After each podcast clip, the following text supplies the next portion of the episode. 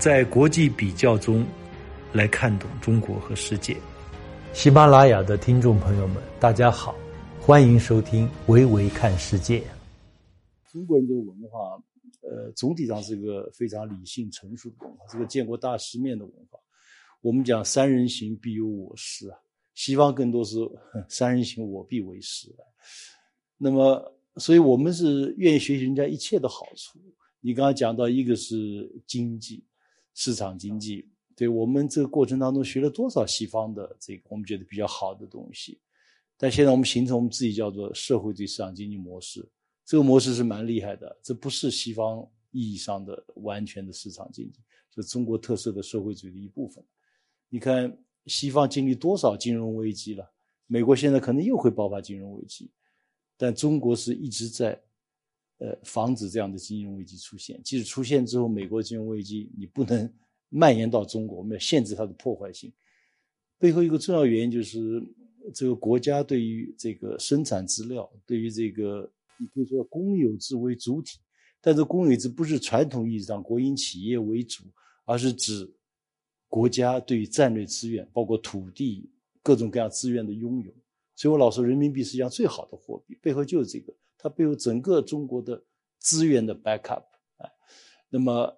使我们可以避免很多的问题，当然还有一个党的领导，这也很重要，就代表人民整体力的政治力量，在关键的时候做出关键的决策。因为市场纯市场经济它会导致资本力量主导，这个对于中国这样的文明性国家会产生巨大的灾难。哎，所以我们这个历史传统也是的，对资本要做适当的限制，让确保多数人的利益不受损害。像西方现在它一个借鉴 中国社会主义市场经济模式，实际上你看现在这个。呃，拜登他已经开始借鉴不少，包括产业政策，他就公开说产业政策啊，过去他从来不说的，呃，现在他在谈这个东西了。那现代性也是的，我一直讲，就中国崛起到今天这个地步，很多东西就不是完全是西方界定的了。这个，你比方说这疫情防控，呃，我们中国在重新界定现代性，一个二十一世纪的现代社会就是权力跟义务要平衡，只讲权利不讲义务，将是灾难啊。这个二十一世纪的，就是应该政府和市场之间取得一种平衡，而不光是光是靠市场，那将是一种 casino capitalism 会带来问题。所以这些都是我叫做对现代性的重新界定。甚至我们每天的日常生活中感到，你真的比较，因为现代性的核心是理性思考。你看看现在究竟哪个国家更加理性？你看无论决策水平、疫情防控水平，无论在这个决策者这个水平，政府的水平，还在普通老百姓的水平。几年前，这个零八年金融危机爆发之后，英国也深受其害嘛。后来，英国女王到这个 LSE London School of Economics 去这个呃走访的时候，她专门问那里的经济学家，说为什么这么多一一流的经济学家，据说是一流经济学家都没预测到金融危机会爆发？哎。